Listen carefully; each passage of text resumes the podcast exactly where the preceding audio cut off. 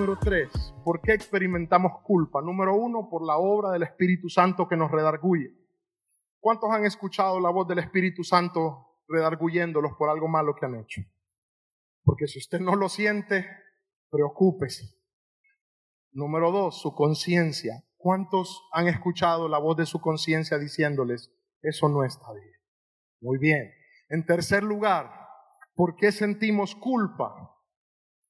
Sentimos culpa en tercer lugar porque el diablo produce culpa. El diablo produce culpa. Venga conmigo a Segunda de Corintios, capítulo 7, unas paginitas adelante de Romanos, está Primera de Corintios y Segunda de Corintios, justamente al par de Primera de Corintios, capítulo 7, versos 10 y 11.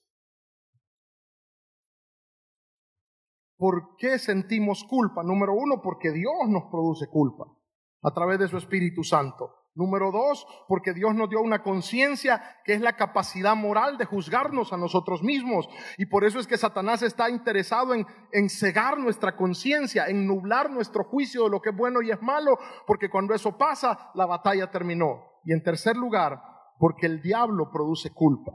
Dice 2 Corintios 7, 10 oh, desde el 9, para hallarle un poco más de sentido, segunda de Corintios, dice el apóstol Pablo hablando de un hombre que había caído en pecado y que había atacado su ministerio, dice, ahora me gozo no porque hayáis sido contristados o entristecidos, sino porque fuisteis contristados para arrepentimiento, porque habéis sido contristados según Dios para que ninguna pérdida padecieseis por nuestra parte.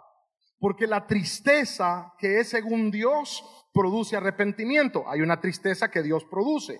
Para salvación, ¿de qué no hay que arrepentirse? No hay que sentirse mal de sentirse triste por causa de Dios. Pero la tristeza del mundo que el mundo produce, produce muerte. Ahora, Satanás, hermano, la palabra diablo significa adversario o enemigo, pero la palabra Satán significa acusador. Y uno de los ministerios más fuertes de Satanás es acusar a quien ha hecho algo malo. Es poner palabras y pensamientos en su mente y en su corazón que lo derriban, que lo condenan, que lo destruyen. Satanás sabe producir culpa, porque él sabe que la culpa eh, eh, eh, esclaviza y ata a las personas más al pecado que a la libertad. Entonces, esa voz de Satanás es la voz que nos dice, sos una vergüenza Gente como vos no cambia. Vos arruinando la iglesia es que estás. Sos un mentiroso. Nunca vas a cambiar. Es la voz del enemigo hablando a nuestro corazón. Fuiste así desde chiquito, no vas a cambiar. Eres lo peor. Gente como vos no cambia. La iglesia va gente diferente. Vos sos alguien diferente. Si usted ha oído esa voz, ya escuchó hablar alguna vez al diablo. Porque él sabe acusar. Es una voz que produce tristeza, es una voz que produce muerte, es una tristeza que produce culpa, que lleva a la muerte y no al arrepentimiento. No, no nos lleva a, a buscar redención, sino que nos lleva a buscar destrucción. La Biblia habla de Judas, el Iscariote, el tesorero de Jesús, el hombre que finalmente entregó al Señor Jesús. Y la Biblia dice que Judas, arrepentido, sintiendo culpa cuando vio al Señor Jesús ser crucificado, botó el dinero que le habían dado, pero no fue a la cruz. Compró una soga, compró un, campo, se suicidó ahí y se colgó y cayó sobre piedras y sus entrañas se derramaron para que se cumpliera la escritura. Pero ¿sabe qué pasó con Judas? Se equivocó de árbol. Se equivocó de árbol porque si hubiera ido a la cruz, otro gallo hubiera cantado. Simón Pedro falló miserablemente, tanto como Judas. Falló miserablemente, pero se fue hacia Jesús y fue perdonado. Hay una tristeza que viene del enemigo, que causa depresión, que causa muerte, que causa oscuridad. Mire, las personas que viven con culpa se esclavizan a otras personas. Se esclavizan a otras personas. Mire, alguien cuando yo era niño me vio haciendo algo muy malo. Los niños pueden hacer cosas malas a veces.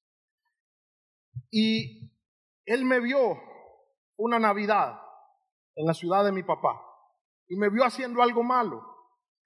Y me dijo, te vi haciendo esto y esto. Y yo, es cierto. Y durante años, hermano, años, estuvo sobre mí. Desde que era un niño como de nueve años, ocho años, hasta que era un muchacho de 18, 19 años, estuvo sobre mí, me quitaba dinero, me quitaba cosas y cuando íbamos con mi papá a, visitar a, mis abuelos era una tortura porque yo sabía que él iba a estar ahí y me iba a recordar lo que me había visto haciendo. Era una tortura terrible. Íbamos en Navidad y me quitaba los cohetes. Ah, por años.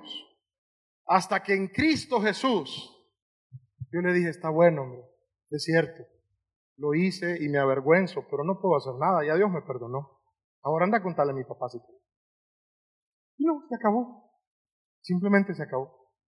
Ahora, un hombre puede volverse maliciosamente complaciente con su esposa por causa de la culpa. No la ama, no la honra, la manipula porque se siente culpable. O alguien puede cultivar la culpa de otro haciéndole ver sus errores, beneficiándose de esa culpa, para obtener cosas, para pedir cosas, para soportar sus malos tratos. Ahora, esa no es una culpa que venga de Dios. Ni siquiera es una culpa que viene de nuestro propio corazón. Es el enemigo borbandeando nuestra mente con temor, con culpa, con vergüenza, para que no busquemos redención sino condenación, para que no busquemos a Dios sino la muerte, para que no busquemos la luz sino la oscuridad, para que no nos amemos sino que nos aislemos. De ahí viene la culpa. Viene de Dios que nos redarguye, viene de nuestra propia conciencia que nos permite juzgarnos moralmente a nosotros mismos y viene de Satanás que busca destruirnos. Ahora, la segunda pregunta, le dije que eran tres preguntas. La segunda pregunta es, entonces, ¿es buena la culpa o es mala? ¿Es bueno sentirse culpable o es malo sentirse culpable? Y mi respuesta es la siguiente, la palabra de Dios nos da esta respuesta. Si la culpa es positiva o negativa, depende de lo que hagamos con ella. Esto es todo por ahora. Creemos que esta palabra es de bendición a usted y su familia. Gracias por su atención. Puede encontrarnos como Ministerio El Camino de la Palabra Mi Capa a través de nuestras redes sociales. Dios le bendiga.